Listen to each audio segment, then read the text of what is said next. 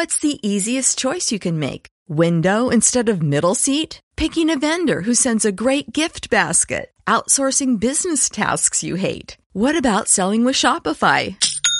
Whether you're selling a little or a lot, Shopify helps you do your thing, however you cha-ching. Shopify is the global commerce platform that helps you sell at every stage of your business. From the launch your online shop stage to the first real life store stage, all the way to the did we just hit a million orders stage. Shopify's there to help you grow. Whether you're selling scented soap or offering outdoor outfits, Shopify helps you sell. Wherever and whatever you're selling, Shopify's got you covered. Sign up for a $1 per month trial period at shopify.com slash try. Go to shopify.com slash try now to grow your business, no matter what stage you're in. Shopify.com slash try. Solo voy con mi pena, sola va mi... Voces alternativas. Correré mi destino. Tu programa de análisis y reflexión de índole social. Una alternativa para voces escondidas. me dicen el clandestino. un espacio de debate sobre la actualidad. Mi vida la dejé entre Ceuta y Gibraltar. Buenas tardes, Ondariano. Otro programa más con todos vosotros desde Voces Alternativas, en el 107.3 de frecuencia modulada, desde Palma Palmilla. Hoy tenemos un programa que se va a titular Cerro Libertad y vamos a hablar de tierra, aceite, vida en libertad. Para ello tenemos aquí como invitada a Sora, que precisamente es una de las miembros del Cerro Libertad. Después nos explicará en qué consiste todo esto. Buenos días. Buenos días, agradecemos vuestra invitación, que podamos participar aquí en el programa de Voces Alternativas y eso, espero que tengamos un debate interesante. Vamos a oír una introducción para este tema. Estamos en el Cerro Libertad, en Jaén, en Andalucía, en una finca de 70 hectáreas, de 7.000 olivos, que lleva 5 años abandonada por, por el terrateniente que la posee, que es el Banco Bilbao Vizcaya, el BBVA. Y nosotros, del Sindicato Andaluz de Trabajadores, cuando se cumplía un año de que nuestro compañero Andrés estaba preso en la cárcel de Jaén por reclamar tierra y por reclamar trabajo para su pueblo, decidimos ocupar esta finca el 1 de abril, ya llevamos aquí seis meses y decidimos que la mejor manera de reclamar su libertad, supuesta libertad, era hacer lo que él hacía cuando estaba libre, que era ocupar fincas y reclamar que la tierra fuera para quien la trabaja. Desde hace seis meses hemos recuperado todo, el cortijo que estaba desvalijado, la- las olivas que estaban sucias y completamente abandonadas y una huerta que no ha dado de comer durante todo el verano, pero lo mejor está por llegar. Lo mejor es que estas 7.000 olivas que hay aquí pueden producir muchísimo aceite, pero para producir ese aceite, para conseguir lo necesario para producir ese aceite, necesitamos vuestra ayuda. Necesitamos que apoyéis este crowdfunding que empezamos el 16 de octubre para poder adquirir la maquinaria necesaria para recoger la aceituna y no solo para recogerla, sino también para molerla dentro de la finca porque no nos van a permitir sacarla ni llevarla a un molino. Por eso es necesario que pongamos en marcha ese molino, que pongamos en marcha las herramientas necesarias para recoger la aceituna y sacar el oro líquido que nos dan los olivos de nuestra tierra, que nos dan los olivos de Jaén. Y necesitamos que vosotros, que todos los que nos estáis viendo, apoyéis con un granito de arena este proyecto para poder hacer realidad eso que llevamos exigiendo tanto tiempo, que es que la tierra sea para quien la trabaja.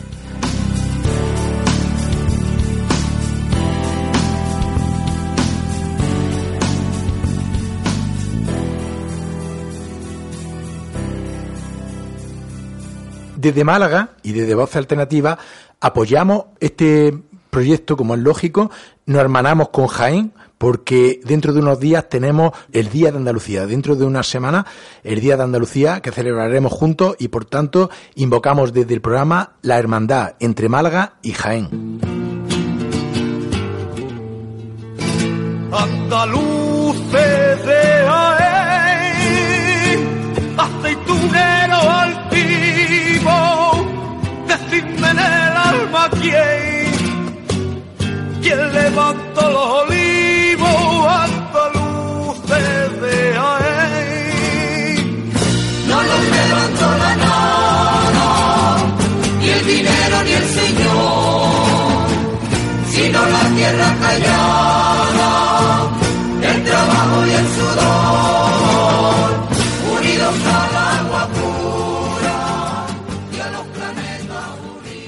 Bueno, pues contamos hoy con Sora, que es una miembro de este proyecto del Cerro Libertad. Eh, Sora, aunque hemos oído en la introducción de qué se trata, queremos insistir y profundizar en el tema. Desde tu punto de vista, ¿cómo eh, definiría el Cerro Libertad este proyecto y, sobre todo, tu vinculación ¿Cuándo y por qué te vinculaste a este proyecto? Porque tú eres malagueña, ¿verdad? Sí, yo soy de Málaga y bueno, como tengo familia que está afiliada al SAT desde hace ya tiempo, yo la primera vez que fui al SAT fue cuando se inauguró el SAT Juventud. Allí conocí a los demás compañeros y compañeras y el Cerro Libertad, bueno, es un proyecto que se propuso por el tema del año en prisión de Andrés Bódalo entonces se hizo como en forma de reivindicación, se llegó a esa finca que se vio que llevaba cinco años abandonada, los compañeros de Jaén se enteraron de ese caso y entonces por el tema de una ley que existe dentro de la reforma agraria del 84 que apoya que los terrenos abandonados durante más de dos años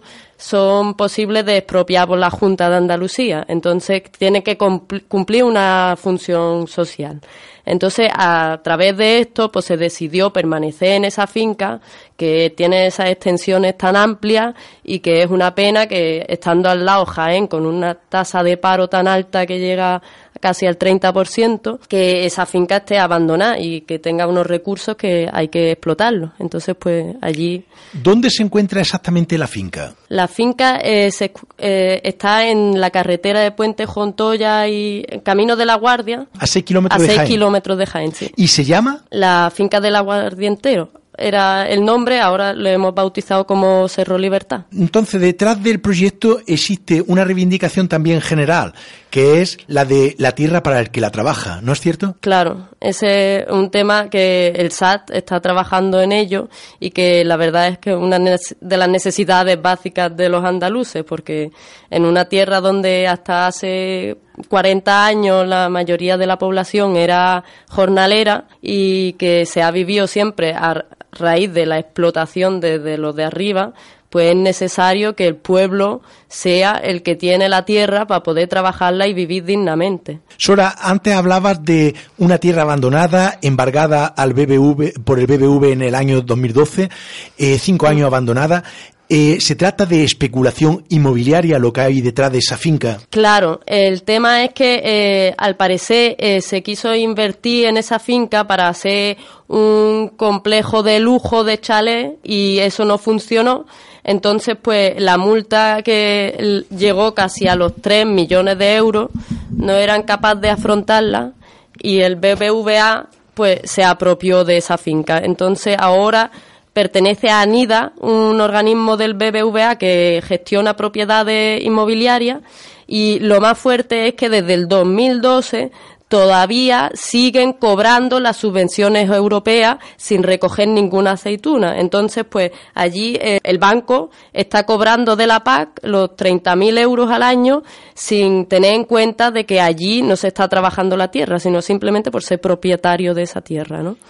Por tanto, existe, según tú también, una vinculación y un paralelismo con la especulación inmobiliaria que también hemos sufrido los malagueños y aquí en la costa. Claro, sí, al final eh, también yo creo que el turismo que existe aquí es, una cuestión simplemente decorativa, ¿no? Porque al final aquí los andaluces de Málaga tampoco están enriqueciéndose a través de ese turismo, ¿no? Es simplemente una cuestión eh, temporal donde la gente sobrevive pero no está viviendo tampoco, ¿no? Estamos hablando de un caso concreto, Cerro Libertad, pero tiene mucha importancia porque parece ser que es la mayor ocupación de tierra en toda Europa. Sí, hombre, de momento la verdad que eh, es una cuestión bastante importante lo que está llevando a cabo el chat, como en, en, Jodar, por ejemplo, es un pueblo que desde muchos años lleva haciendo ocupaciones de tierras y tal, y se intentó en Somonte, en Somonte que sigue existiendo desde el 2012, se ocupó en marzo, lo que era una finca eh, de la, eh, pública,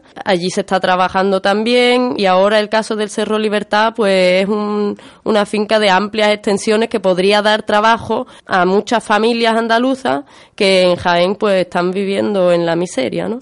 Tenemos que recordar, porque tú has hablado de joda, tenemos que recordar al compañero eh, Andrés Bódalo, que como decía el audio inicial de la introducción, eh, bueno, tiene mucho que ver con el simbolismo de que cuando llevaba un año en prisión es cuando se ocupa. ¿Puede insistir o puede profundizar un poco en esa mentalidad, en ese objetivo de reivindicación de libertad del compañero? El compañero Andrés Bódalo entró injustamente en la cárcel, Simplemente por reivindicar tierra, pan y trabajo para la gente, para los andaluces. Andrés es un compañero que siempre ha luchado por eh, la tierra para quien la trabaja. Entonces, pues esa ocupación del Cerro Libertad fue un poco para hacerle un homenaje a él también, ¿no? Que llevaba sufriendo esos 12 meses en la cárcel, ahora gracias le han dado por fin el tercer grado y está pudiendo salir, ¿no? Después de tan 18 meses. El caso es que, claro, como él siempre ha trabajado en eso y ahora se está implicando activamente desde como puede, en el caso del Cerro Libertad, era una forma de hacerle un homenaje también a él. En torno al 40% de la grandes finca andaluza está en manos de los bancos. Y aquí en Andalucía el 6% de los propietarios poseen el 66% ciento de la tierra. ¿Hace falta una distribución de riqueza? ¿Critica desde el SA o desde los miembros que formáis Cerro Libertad un poco el sistema este que defiende a una minoría en contra de, del pueblo? Claro, el, el SAT de hecho eh, está luchando por la reforma agraria eh, desde siempre y es uno de los puntos clave para que eh, en Andalucía exista alguna transformación, ¿no?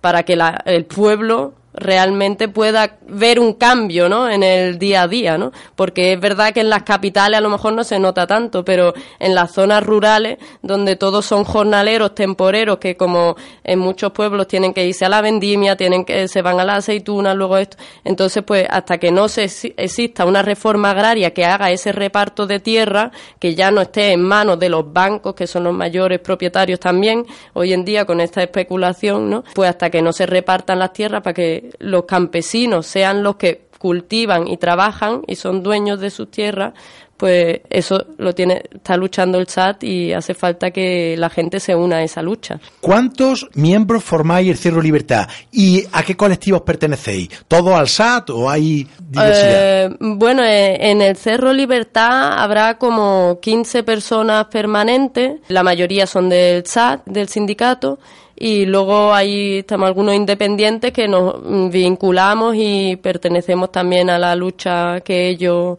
que, que se defiende desde, desde el sindicato. ¿Hasta 200 miembros eh, más o menos? Eh, Hombre, eh, la verdad es que en, eh, los permanentes que están en el Cerro Libertad serán unas 15 personas. Luego, eh, como se hacen llamamientos continuamente y jornadas de trabajo desde todos los vinculados al sindicato en toda Andalucía y otros han pasado compañeros italianos de una brigada, han pasado van a pasar unos compañeros de Chipre, han pasado catalanes, han pasado mm, compañeros del País Vasco, Mm, gente de todo el mundo que se ha enterado de esta, de esta ocupación y que viene a visitarlo, a colaborar y a trabajar allí también. Cuando hablas de colaborar, ¿está hablando ahora mismo de una cooperación voluntaria en un proyecto que va a ser de autogestión para recogida, producción y todo el sistema que lleva la aceituna? Claro, la cuestión en estos casos es como en todas las ocupaciones, ¿no? Entonces, al principio siempre hay un tiempo donde requiere de mucho esfuerzo, mucho trabajo voluntario para que el proyecto vaya adelante. Entonces, pues todos los que pasan por allí se les ve con mucho ánimo porque se ve una expectativa de que eso va a llegar a ser algo grande, ¿no? Entonces, porque, entonces, al principio, pues hay que poner cada uno su granito de arena para que eso dentro de un año o dos, pues llega a ser una forma de sobrevivir de mucha gente de Jaén que puedan vivir de ese proyecto tan bonito. Estamos hablando de 7.000 olivos, incluso más, que estaban abandonados y por tanto la aceituna cayéndose sin, sin renovar la tierra ni moverla y por tanto vosotros lo que pretendéis es explotar, hacer explotar usar esa tierra mm, a través de la autogestión para, ¿cómo se llama? Vivir de ello. Claro, hombre, eh, va un poco más allá, ¿no? Porque el tema de eh, los olivos, ¿no? En Andalucía, con el monocultivo que existe del olivo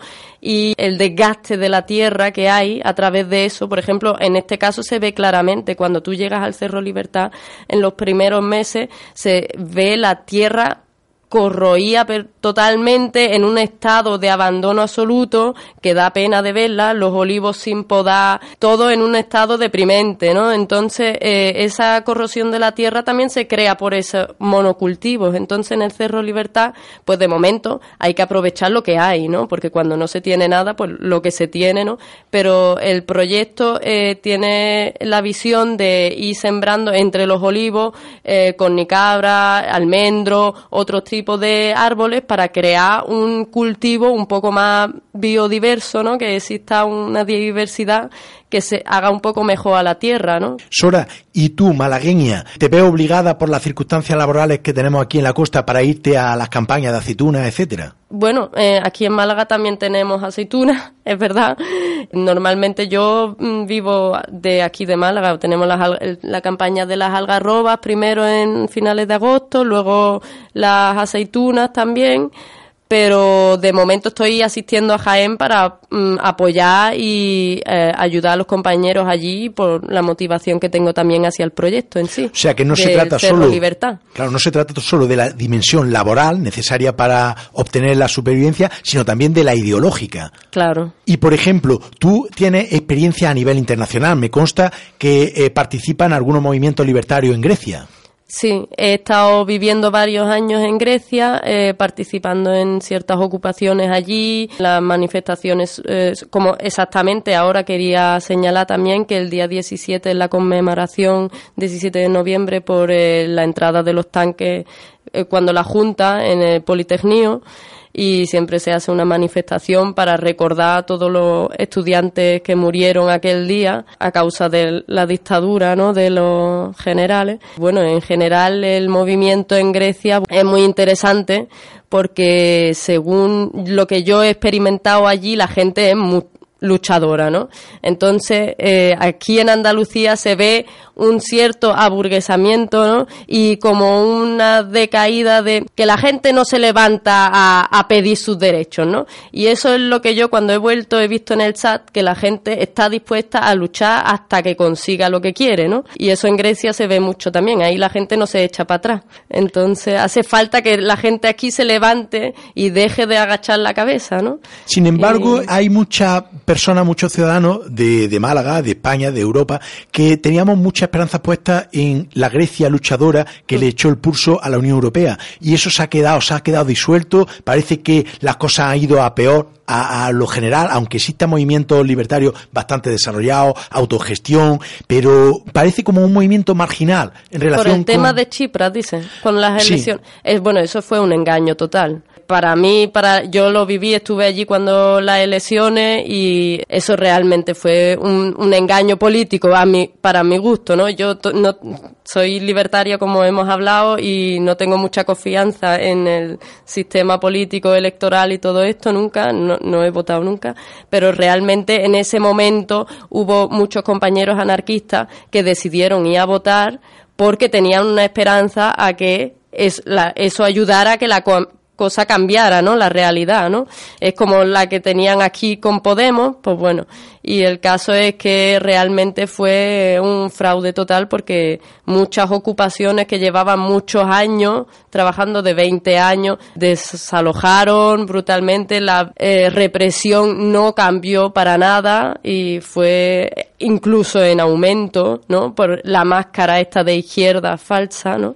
Pero bueno. Que desde tu propia experiencia, ¿qué futuro le ve al movimiento libertario en Grecia y compáramelo con el movimiento libertario aquí en, en España, en Andalucía? El movimiento en Grecia el libertario hace un trabajo muy importante con respecto a eso, que hay ocupación en todos los sitios, que la gente pero la verdad que yo ahora mismo en Andalucía con el tema del chat del sindicato creo que si existiera una unión con la CNT con la eh, hubiera eh, con esa fuerza de eh, ocupación de tierra habría una mm, explosión mucho más grande que lo que porque al final el reducir siempre las luchas a las capitales pues mm, te quedas en la capital y no puedes llegar a tener una autogestión real, ¿no? Porque en la capital no puedes sembrar, no puedes comer, ¿no? Tienes que depender de las zonas rurales.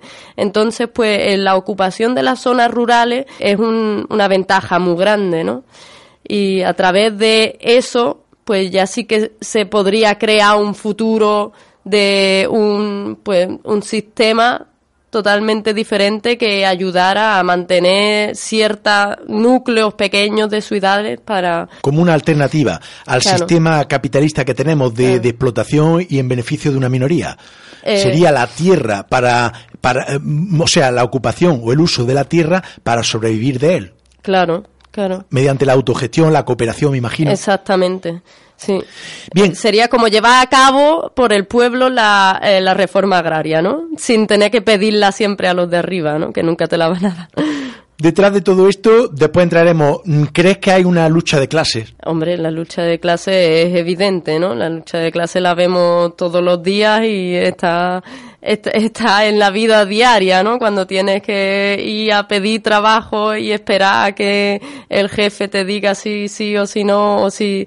En, ¿Se podría decir que este sistema está hecho precisamente para esa clase elitista, la minoría, que está eh, avasallando un poco y, y haciendo malvivir a la gran mayoría, que es la clase trabajadora? Claro, exactamente. Si de hecho incluso se plantea como, por ejemplo, que existen territorios que son los que están hechos para explotar y territorios como por ejemplo Andalucía, ¿no? que están hechos para ser explotados, ¿no? Porque los del norte están acostumbrados a, llevar temas de finanzas, de y esa es la misma pirámide el- a lo grande, ¿no? En el- los estados, pues se produce en las personas igual, ¿no? Algo así como una colonización, que no afecta solo al territorio, sino también a la, a la cultura, a la mentalidad. Porque parece que tenemos eh, la- un lavado de cerebro, una especie de indolencia o todavía un poquito de como si estuviéramos durmiendo. Claro, ese es el tema que, bueno, yo creo que la cultura andaluza, por ejemplo, aquí es bastante fuerte y que eh, la gente hay muchas cosas que no, no las puedes dejar. Por ejemplo, hay, tú le preguntas a alguien de aquí, no va a dejar una siesta, ¿no? Que es una forma de llevar un ritmo, ¿no? Que no es el estrés europeo, ¿no? Entonces son pequeños detalles de la cultura, ¿no? Que sí que permanecen vivos y que creo que hay que luchar para que eso sea más importante que lo que nos están intentando imponer desde la cultura europea del consumo, del el capitalismo. Bien, y volviendo al Cerro Libertad, ¿qué trabajos se, están, se han realizado desde eh, abril, desde que vosotros ocupasteis la tierra? Los trabajos han sido increíbles, es que es difícil de explicarlo así tan brevemente. Cuando El principal, se- me imagino, sí. re- que recoger aceituna, pero previamente habrá que... Hombre, sí, a ver, eh, lo de la recogida de aceitunas se hace ahora en la campaña, ¿no? Cuando se entró en abril, la finca estaba totalmente abandonada, ¿no? Se llegó, había que desbrozarlo todo, que al principio, pues hasta que se consiguió una desbrozadora, pues con la hoz, con la asada, como se poni- podía, y limpiarlo todo, eso como estaba en ruinas, pues poco a poco los compañeros y las compañeras haciendo obras, Cuando dice ruina, es que allí había un cortijo, como el eh, eh, hay un cortijo, exactamente. Entonces, eh, el cortijo, pues, lo- es lo que da el techo, ¿no? En la finca el trabajo y el pan, pues, a través del trabajo se consigue. Así que ahí ya se juntan los tres elementos básicos por lo que lucha el sindicato. El caso es que el cortijo sí estaba en condiciones bastante regulares, había que limpiarlo todo de basura, de arreglar las puertas, porque cuando se entró en abril hacía frío todavía, entonces pues eran unas condiciones, est- estaba bastante dura la cosa, ¿no? Los olivos se empezaron a podar en aquella fecha todavía, lo último que se pudo, ¿no? Antes de, porque claro, como ya estaba empezando el- la primavera, pues eran lo- los últimos olivillos que se pudieron podar. Se arreglaron la tierra un poquillo, la huerta se empezó a plantar. Vinieron unos compañeros con unos araos para la tierra.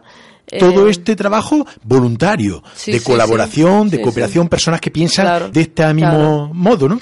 Claro, sí, a ver, lo bueno que como el sindicato apoya, el sindicato de trabajadores apoyó esta ocupación, pues la ayuda era mm, inevitable, ¿no? O sea, era, si no hubiera estado el sindicato detrás, mm, hubiera sido mucho más difícil, ¿no? Porque la sobrevivencia de e- ese tiempo en, el- en la finca, en el cortijo, para la gente que nos quedábamos a dormir y todo eso, hacía falta comida, hacía falta al principio mm, el agua, había que comprar agua, había que eh, invertir continuamente para lo básico, ¿no? ¿Hasta cuántas personas han llegado a pernoctar allí? Fíjate, cuando la ocupación había unas 50, 60 personas durmiendo todos ahí alrededor de la lumbre.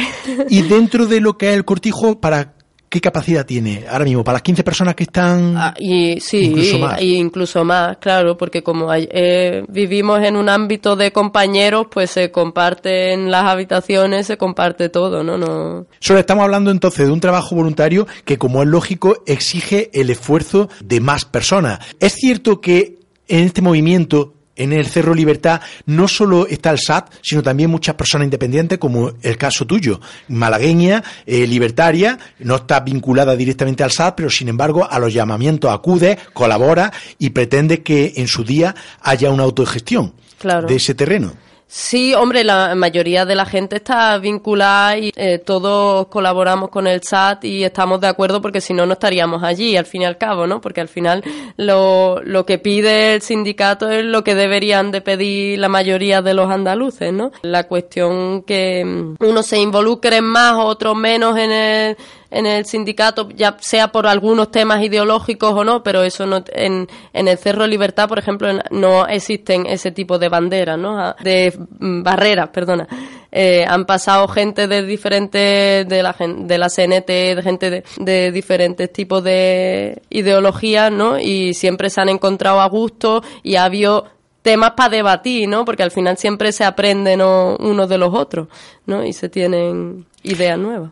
Eh, es cierto que está aquí en el programa Voz Alternativa para que los oyentes conozcan este proyecto, pero a la vez para que participemos en un proyecto que hay de crowdfunding.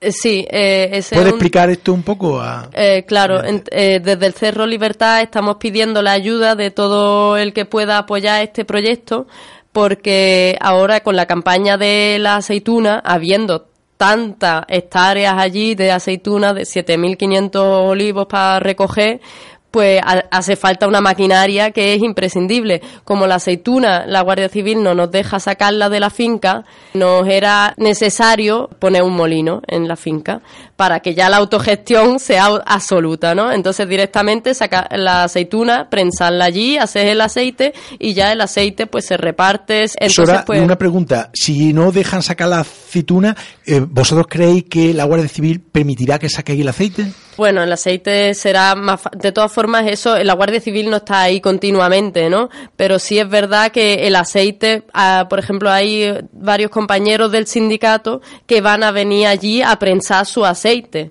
¿sabes? Porque ya se han enterado de que queremos poner un molino y ellos, para apoyar nuestro proyecto, pues nos traerán sus, sus aceitunas para prensarlas nosotros y sacar su aceite. Entonces, pues realmente cuando se saque el aceite no se va a saber si es de la finca de al lado o la de...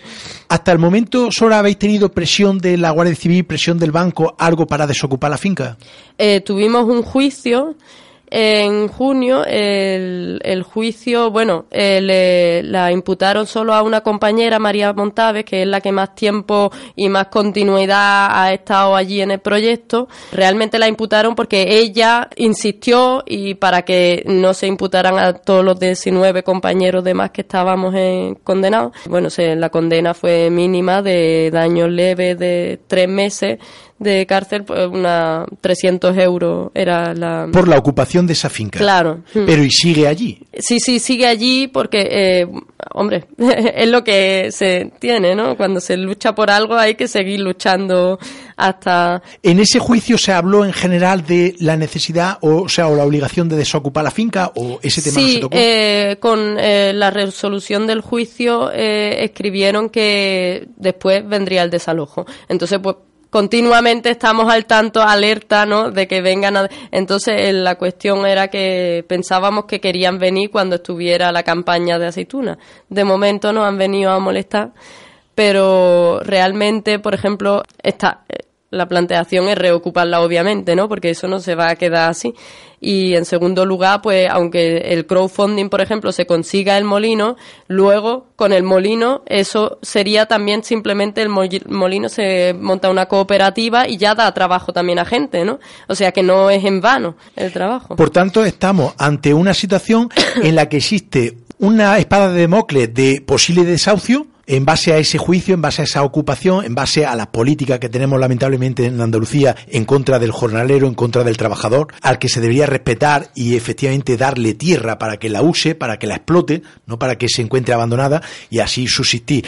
Y sin embargo, existe una acción por parte vuestra que es de desobediencia civil, como es lógico, pacífica. A ver, eh, la cuestión es, igual que he comentado antes, sobre el tema de que las leyes ellos las protegen para cuando les viene bien a ellos. Por ejemplo, existe esta ley que es que cuando la- una finca está abandonada dos años, que eh, se tiene derecho de expropiarla a la Junta de Andalucía. Lo que pasa es que la Junta de Andalucía, como se tiene que meter con el BBVA, que es uno de los bancos más grandes, pues no sé si se acojona y se echa para atrás y no quiere meterse.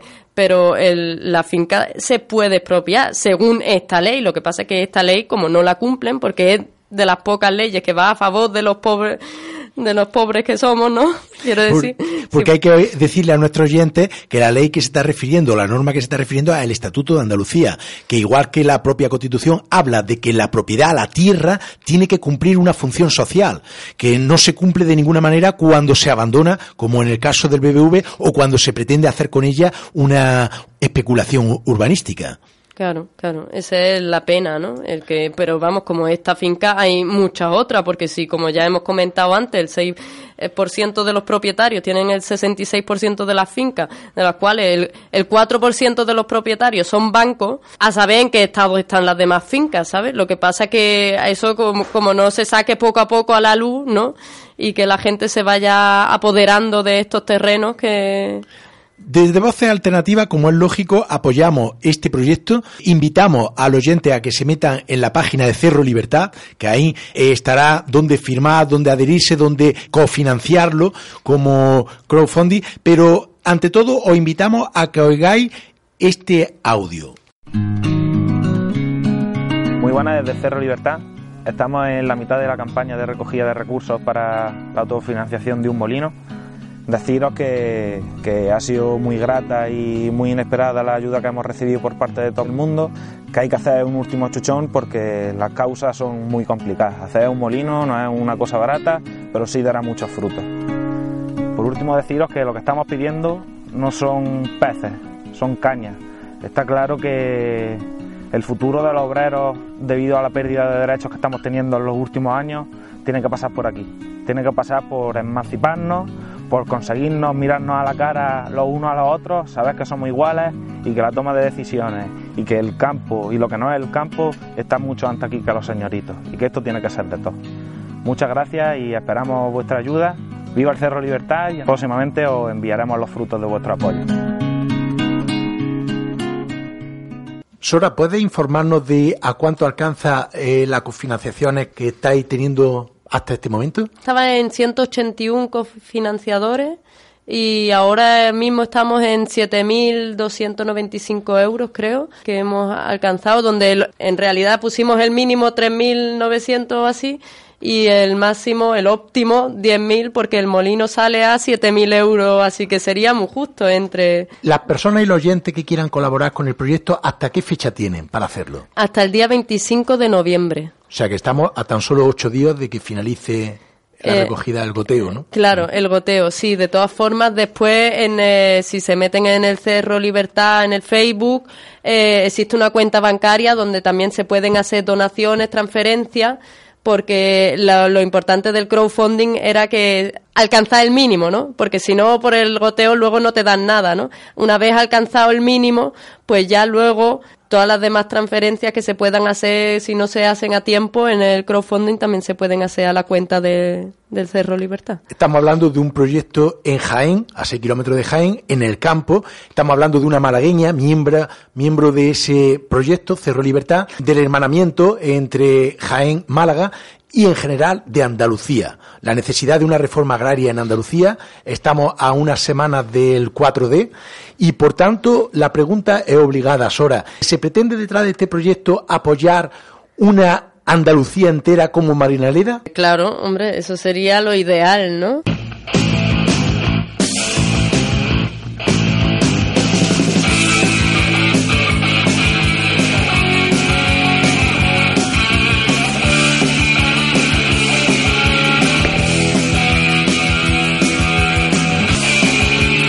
Allí le echaron dos cojones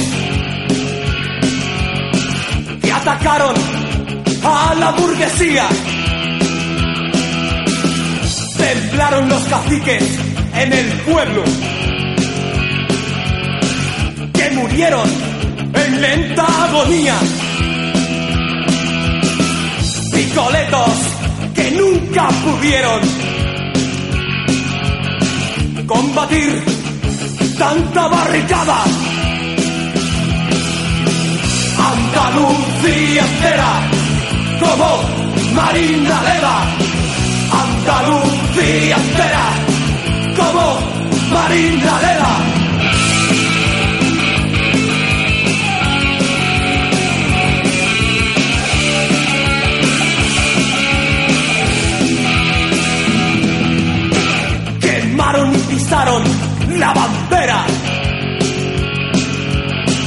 Roja igualdad de la hipocresía. Los que cantan el himno diciendo por los pueblos y no por España. Los que han terminado sabiendo que esta mierda no es democracia. Andalucía entera como Marina Leda. Andalucía entera, tanto por culo.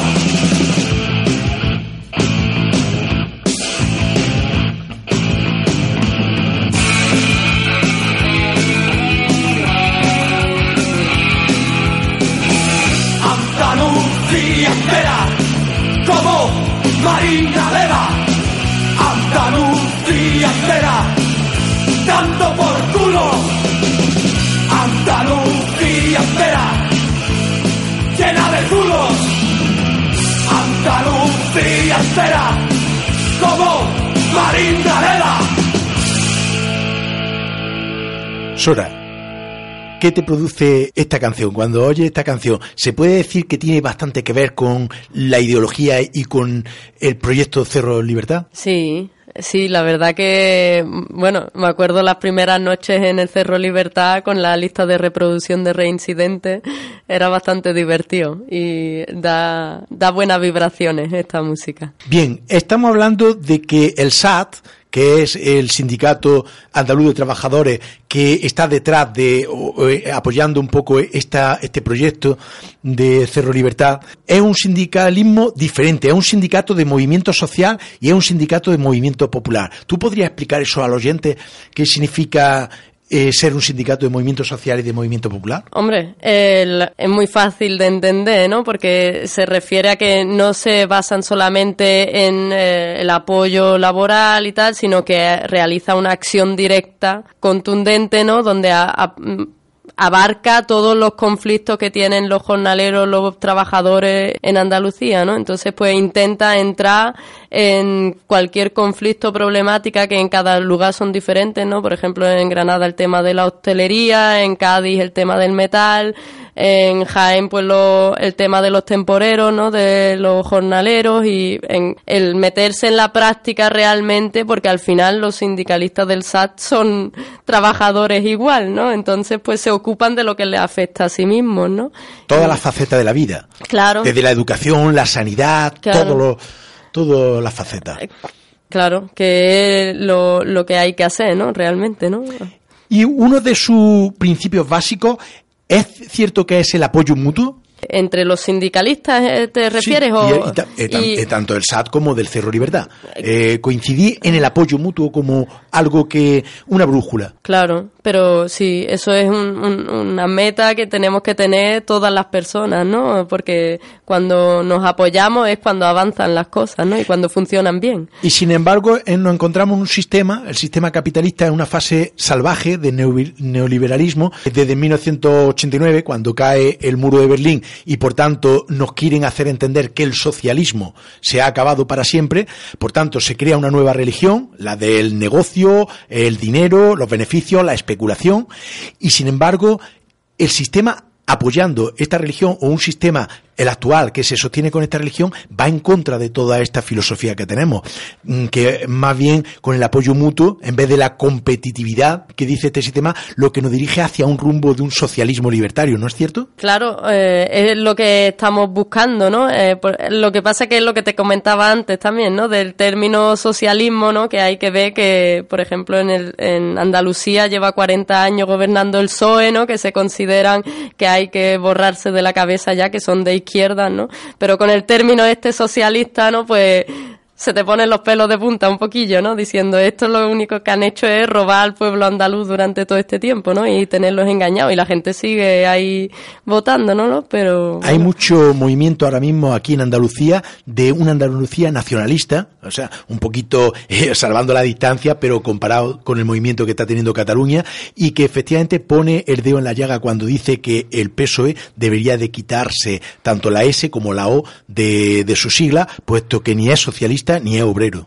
Sí, claro. Con respecto al tema nacionalista, ¿no? Y el tema que ha mencionado Cataluña, pues yo la verdad que mm, personalmente eh, tengo una visión que, por ejemplo, aquí cuando tú vas, yo estuvimos en la manifestación en Granada, ¿no? Por, de apoyo a Cataluña y vas por las calles y ves en todos los balcones banderas de España, que es realmente una vergüenza y te crees que estás viviendo la, época de Franco, ¿no? Que la gente eh, se ha adaptado, se adapta al final, al fin y al cabo tan fácil, ¿no? A la ideología esta de derecha, ¿no? De Dios, patria y reino, que eh, hay que hacer un trabajo muy fuerte para eh, dar a entender a esta gente que, que existen alternativas que son mejores para ellos, ¿no? Y con el tema de nacionalismo andaluz, quería leer aquí, mira, tengo una cita de Blas Infante, que explica, eh, a ver, dice así. Se trataba de un nacionalismo internacionalista, universalista, lo contrario de todos aquellos nacionalismos inspirados por el principio europeo de las nacionalidades. Más claro, se trataba de una paradoja, un nacionalismo antinacionalista en este sentido no nos muestra como el contacto entre andalucismo y anarquismo libertario no es más fluido no o sea que esto no quiere decir que eh, un nacionalismo fascista no como hay mucha gente que está en contra ¿no? del tema de Cataluña porque tal. Yo, por ejemplo, tampoco me gustan las fronteras, pero es esto se trata de eh, nacionalismo por la cultura de los pueblos, ¿no? Y para, igual que en el País Vasco, ¿no? Para que no se pierda esa cultura, ¿no? Y no se trata de... Además, hay un, creo que hay un principio, no sé si estará de acuerdo conmigo, hay un principio detrás de todo esto que apoya que es el derecho a decidir como un principio democrático y después un derecho humano, que es el derecho de la autodeterminación de los pueblos. Claro, claro, eso sí. Eh, eh, es que lo que pasa, el problema es ese, ¿no? Que al final el, el derecho lo exigimos, ¿no? Pero no se nos da, ¿no? Entonces, pues llega el punto donde ya no hay que pedirlo, ¿no? Sino intentar por cualquiera de las vías, ¿no? De llevarlo a cabo, a la práctica, ¿no? Lo que pasa es que luego te encuentras a la gente en la calle, como por ejemplo en aquella manifestación en Granada, que íbamos simplemente diciendo una cosa tan, tan lógica, ¿no? Como el de sí al derecho a decidir. La gente te gritaba no, y tú dices, pero bueno, ¿cómo no, cómo pueden pensar, no sé, en qué están pensando, no, no al derecho a decidir. ¿Manipulación? ¿No crees que detrás de todo está la manipulación, sobre todo en los medios de comunicación? No solo los públicos, sino incluso los privados, que lamentablemente se tienen que autofinanciar de la publicidad institucional y por tanto para evitar que se la corten están vendidos a, a este sistema capitalista que rige. Claro, es la imposición del miedo, ¿no? O sea, a través de los medios de comunicación, de todo, imponen el miedo continuamente, ¿no? A la población, ¿no? Por ejemplo, les cuentan el cuento de que si se va a Cataluña, entonces los andaluces vamos a pagar, cuando realmente eh, el Estado español vive a base de Cataluña, Andalucía y el País Vasco, ¿no? Porque realmente en Madrid, ¿qué hay? No hay nada, ¿no? Entonces, pues, claro que a, a ellos les perjudica si se van, pero realmente lo interesante es crear pueblos autosuficientes que puedan gestionarse entre ellos luego, ¿no? Sora, y tú como miembro de Cerro de Libertad y colaboradora también del SAT, ¿cómo ve eh, el mundo? O sea, parece que hay un movimiento de, de separatismo fascista, del que estamos, nosotros como es lógico, nos retiramos, estamos en contra, pero sí sería necesario desde tu punto de vista un derecho a decidir, un ejercicio de la autodeterminación de los pueblos y por tanto, si es necesario, una confederación en el futuro, pero que venga a través de la voluntad, de la libertad, no de la represión. Claro, sí, lo que pasa es que eh, para mi gusto eh, hay que hacer un trabajo muy grande de concienciación, sobre todo en las clases más pobres, porque por ejemplo, igual que se ve en Cataluña que parece que es un movimiento burgués, ¿no? Claro que la gente que puede y tiene el acceso a los estudios, ¿no? Pues se da cuenta de que lo que está viviendo es una explotación. las clases más pobres a veces no tienen el acceso a esa cultura, ¿no? A esa a esa mm, aprendizaje, ¿no? Del ser, ¿no? Y de entonces, pues hace falta hacer un trabajo de concienciación de las clases más bajas para que se levanten para reivindicar sus derechos. Además, tenemos que tener en cuenta, no sé si estará de acuerdo, que, ojo, porque la educación, la cultura, entramos también en otra herramienta manipulable a través del sistema escolar. Eh, no sé si estará de acuerdo. Claro, sí, sí. Además, es que eso, por ejemplo, el sistema educativo total. Yo tengo una niña chiquitilla y eh, me da pena a veces llevarla al colegio, ¿no? Que parece como un centro así, ¿no? Entre las vallas, las puertas, que no puedes entrar, que no puedes salir, que no puedes, que tienes un horario, tienes un. Claro, que luego en las universidades, pues es un poco diferente, porque según y bueno, en, los institutos igual, ¿no? Según el profesor que tengas, a veces no hay mucha gente que apuesta por el, la educación pública y hace una labor realmente importante, ¿no? Pero claro, eso te encuentras a casos aislados, ¿no? Dentro de todo. Como miembro del movimiento libertario, eh, algunos hablan anarquismo, bien, anarquismo, movimiento libertario, como queramos decirlo. Eh, yo siempre distingo como Carlos Taibó entre anarquía y, movimiento libertario por no ser dogmático.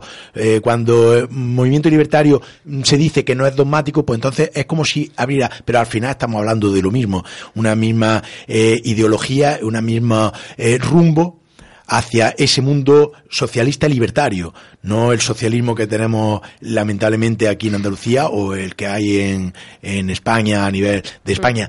Eh, Podemos, a veces se quiere, quiere invocar este socialismo, un engaño. Para mí totalmente, porque, o sea, lo que estábamos hablando del tema de Grecia antes, de Chipra, pues eh, la cuestión es que para mí ahora esto es otro teatro, ¿no? Y, igual que se ve ahora con el caso de Cataluña, eh, toman ciertas posturas simplemente por el hecho de los votos, ¿no? Cuando realmente, entonces, eh, la mayoría de la gente que pensaba que tenían alguna conexión, ¿no? De pensamiento no se da cuenta de que es una simple escenario teatral, ¿no? Pregunta obligada, Sora. Entonces, ¿quién defiende y cómo se puede defender los intereses de los andaluces? Los intereses de los andaluces de la clase trabajadora, los de abajo, la mayoría. Pues lo mismo andaluces. El sindicato, por ejemplo, está haciendo esa labor para que los andaluces, la gente de pueblo, se dé cuenta de eso. Pero es la misma gente la que tiene que defender, porque si no, ya se ha visto tantos años que... Y te pregunto, ¿en qué escenario? ¿En el Parlamento o en la calle? En la calle, obviamente. Pero sí es verdad que, por ejemplo, se está creando esta ola de municipalismo que creo que es un punto a favor donde en ciertos lugares se está llevando a cabo y tiene una fuerza, porque al final no es lo mismo en un pueblo, si eh, hay gente de izquierda que es luchadora y organiza un pueblo de otra manera, da ciertos resultados también, ¿no? Hay que aprovecharlo. Sí, porque es evidente que si nuestros políticos, los políticos, no defienden los intereses generales, ni mucho menos lo están haciendo ni a nivel nacional, ni internacional, ni local, somos nosotros, los ciudadanos, los que debemos de verdad coger la rienda un poco. Y para eso están las calles, para eso están las protestas. Pero ahora nos encontramos con un problema. La represión ley mordaza, criminalización, primero de la pobreza, segundo de la protesta y tercero de las luchas sociales. Mm, claro, eso es, para mí es más miedo que quieren imponer, porque obviamente la represión está ahí, siempre ha estado, cada vez la acentúa más y más y más. Pero hasta que no haya una cantidad de gente, es como con las cárceles, ¿no? Pues hasta que no se llenen las cárceles y revienten de la gente que haya, pues no se va por lo mismo en las calles. Hay que llenar las calles para que no tengan por dónde pillar a la gente. Y bueno, pues si multan a unos cuantos, pues es lo que lo que se paga no para conseguir lo que se sí el precio que tiene lamentablemente la lucha de los derechos en la calle. claro. y se puede decir que fruto de esta ley mordaza de esta criminalización y de las represalias sindicales que está sufriendo especialmente el SAT también mm. otros pero nosotros aquí estamos defendiendo al SAT son mártires Andrés Bódalo, eh, Francisco Molero, Juan, Clavero, los 10 de Puerto Real, entre otros. Sí, hombre, son casos eh, que se han dado, por ejemplo, bueno, el caso de Andrés fue bastante importante porque ha estado en la cárcel, pues eso es un año y 18 meses, pero en general la represión hacia el sindicato pues es bastante fuerte y continuamente se les reprime porque hace acciones como estas, ¿no? Igual que eh, el caso de los 10 de Puerto Real, pues iban simplemente a la calle a reivindicar sus derechos en la, en la empresa esta en la que trabajaban, pero y simplemente por una acción que incluso cortaron la calle y parece que ellos ni estaban allí, pues se les quiere condenar a mm, tres años de prisión, creo que es cada uno, y es una represión que eh, lo, para mí es una estrategia, ¿no? Para menguar la lucha, ¿no? Para que la demás gente vea, ah, mira, estos han salido a la calle y entonces los van a meter en la cárcel. Pues entonces yo mejor me quedo en mi casa. Pues, ¿Crees ahora que existe en España, en Andalucía, en general, presos políticos? Hombre, mm, preso, preso político, yo eh, obviamente soy de la eh, opinión de que los presos sociales son políticos también, ¿no? Porque eh, son presos a raíz de una sociedad que los hace llevar una vida que, por ejemplo, pequeños delincuentes, traficantes de son gente que vive en la pobreza porque este sistema los ha echado para allá, ¿no? Pues igual que mm, cuando somos trabajadores esclavos porque vivimos para que los ricos vivan bien, pues es lo mismo, los pobres que viven en los barrios más marginados que nadie les echa cuenta y acaban en la cárcel cinco años por robar una moto, por ejemplo, ¿no? Pues son presos políticos también, lo que pasa que inconscientes.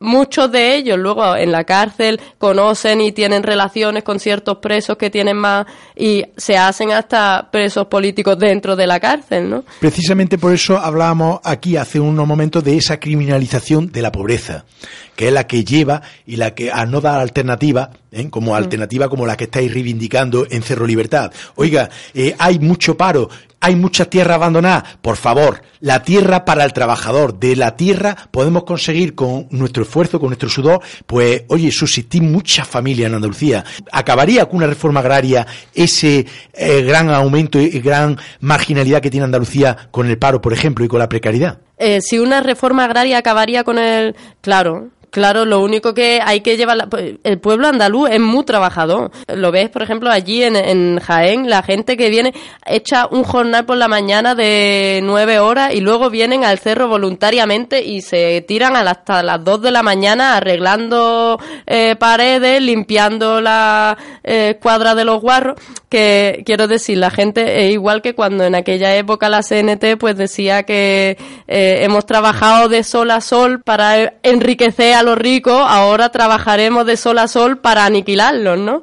Entonces, eh, realmente si la gente tuviera la tierra, eh, la trabajaría, ¿no? Porque... ¿Crees, Sora, que es posible que cambie la tortilla? que sí, hay que, darle la vuelta, ¿no? Hay que darle la vuelta a la tortilla de este sistema. Claro, hay que darle la vuelta. Está mucha chamuscada por abajo ya. Entonces, ¿crees que la clase trabajadora, exigiendo su derecho, utilizando la calle y a través por vías pacíficas, es capaz de dar la vuelta a esa tortilla que está imponiendo la minoría, la clase elitista? Cuando se lucha siempre se consigue algo.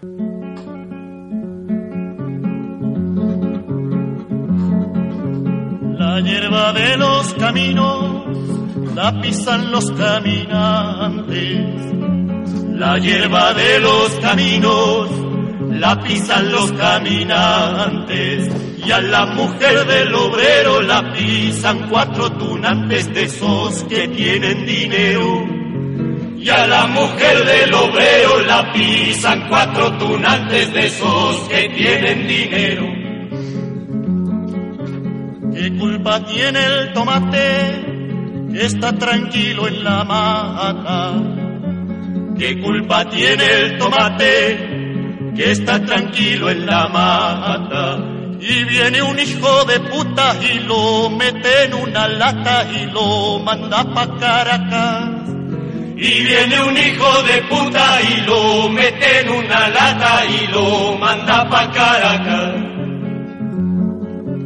Los señores de la mina han comprado una romana.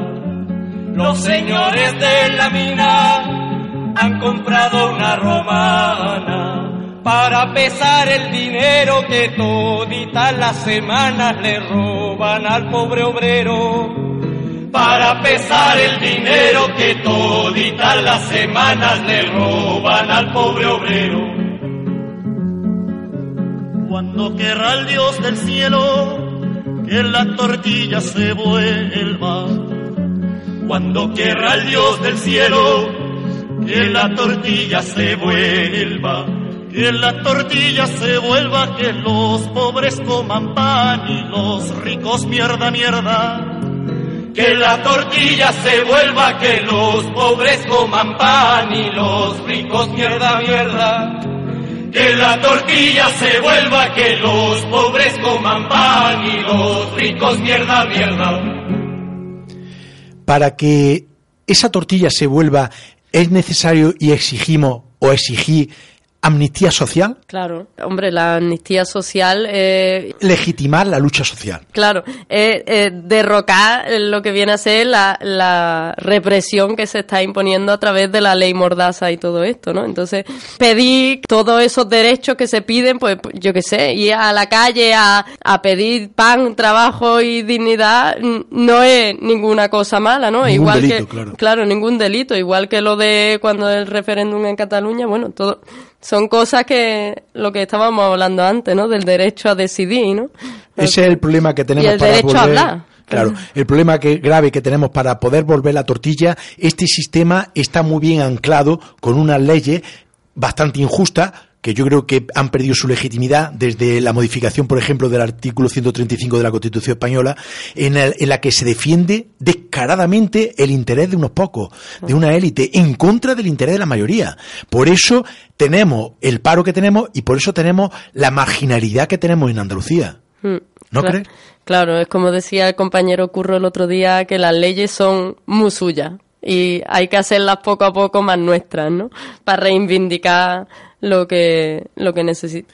Sora, ¿no crees que para ese, esa vuelta de tortilla de este sistema tenemos que esperar lamentablemente a las consecuencias del cambio climático, desertización y o al pico del petróleo, que se acabe la energía de una forma brutal, la energía sucia, como el petróleo, como el carbón? Uf, es que eso es un tema complicado, quiero decir. Por ejemplo, pues bueno, ahí ya entran temas como, por ejemplo, para mí, eh, como lleva Venezuela, ¿no? El, el- la nacionalización del petróleo, cuando realmente el petróleo, ¿no? Es acabar con todos los indígenas que viven en el Amazonas, están sufriendo todos los años por la extracción de ese petróleo. Un montón de vidas se echan a perder, ¿no? Eh, al final yo creo que, eh, como todo, ¿no? Un uso razonable, ¿no?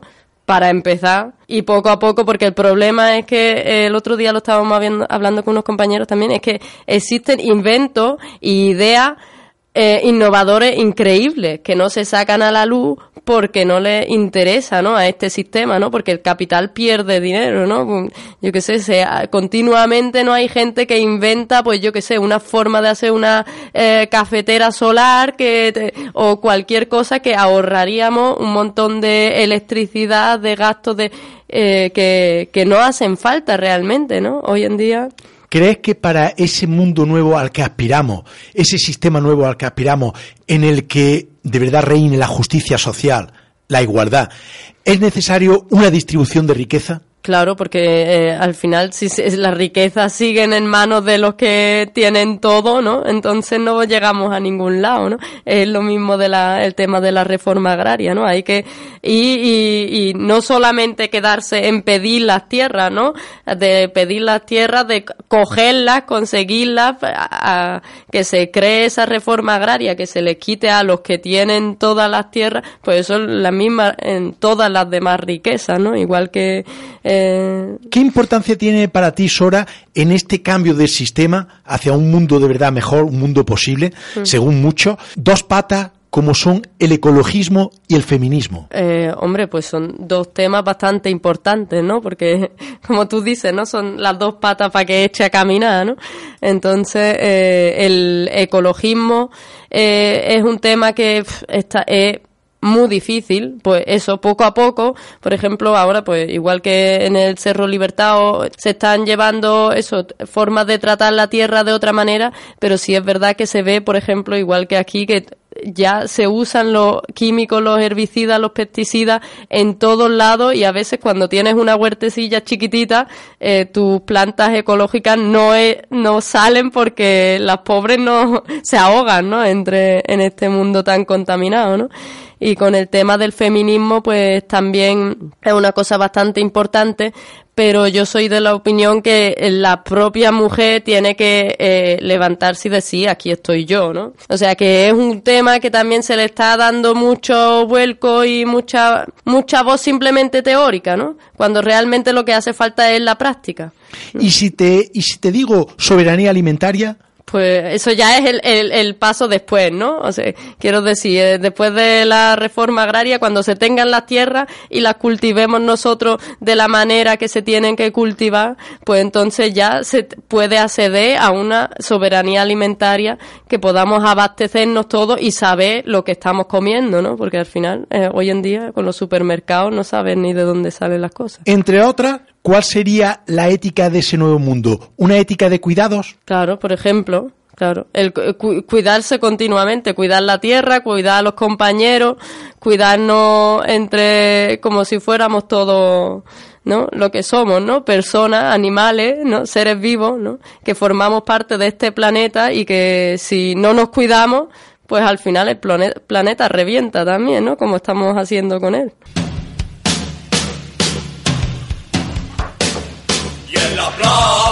Mi pueblo dijo el jornalero al amor.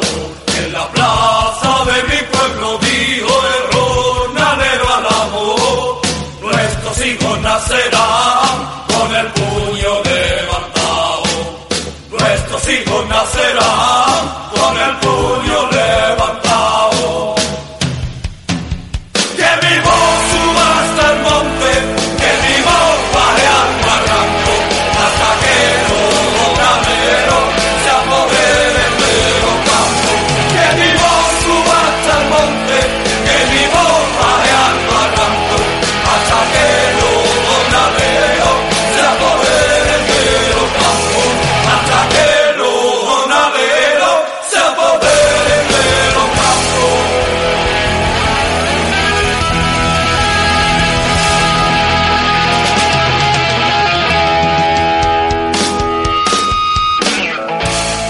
Trabajo, pan, techo, dignidad. La marcha de la dignidad. ¿Qué suponen para ti, Sora? Bueno, yo eh, no pude participar en las primeras marchas que se hicieron hacia eh, Madrid, pero en general el tema de las marchas de la dignidad, pues es una cosa interesante, ¿no? Porque ha levantado a mucha gente de su sofá de la casa, ¿no? Para reivindicar algo tan básico, ¿no? Como ese lema de... Pero realmente yo creo que no se debería de quedar en esa reivindicación, ¿no? Al final, pues yo soy más de la práctica, ¿no? Y opto más por eh, proyectos como este del Cerro Libertad, de Somonte, de cosas prácticas, ¿no? Donde tú realmente veas el fruto de tu, de tu lucha, ¿no? Porque ya yo considero que pidiendo y pidiendo vemos que nunca nos dan nada, entonces hay que ir a cogerlo y ya está, ¿no? Y para finalizar el programa, mm, Sora, te hago una última pregunta, creo. Según tú, ¿hace falta ya una huelga general? Ja, la huelga general ha- hace mucha falta, la verdad. Lo que hace falta es que la gente, eh, pues, la haga, ¿no? Quiero decir que no tenga ese miedo, ¿no? Al despido, por ejemplo, porque continuamente, obviamente, todos los jefes, todos los empresarios, pues meten ahí, ¿no? La, la presión de que, bueno, si tú te vas a la huelga, pues te despedimos y, y ahí existe todo. Pero si se hiciera una huelga general, a ver si se acaba por lo menos, ¿no? Unos cuantos días. Ya me imaginaba yo de que no iba a ser la última pregunta. ¿No crees que esa huelga general está impidiendo eh, sindicatos de pacto que son amortiguadores del sistema, son Comisión y UGT, entre otros? Uf, claro, es que, eh, bueno, yo tampoco voy a meterme ahí en el- la culebrilla, pero eh, sí que soy de la opinión de que estos sindicatos, pues al final están ven- vendidos, ¿no? Y que es una pena que ah, hay mucha gente que considere eso sindicalismo. Bueno, eso está un poco caducado, ¿no? Y eso está, eh, ya no se puede tener esa esperanza, ¿no? Es como la gente que sigue esperando que pensando que el PSOE es de izquierda, pues más o menos lo mismo, ¿no?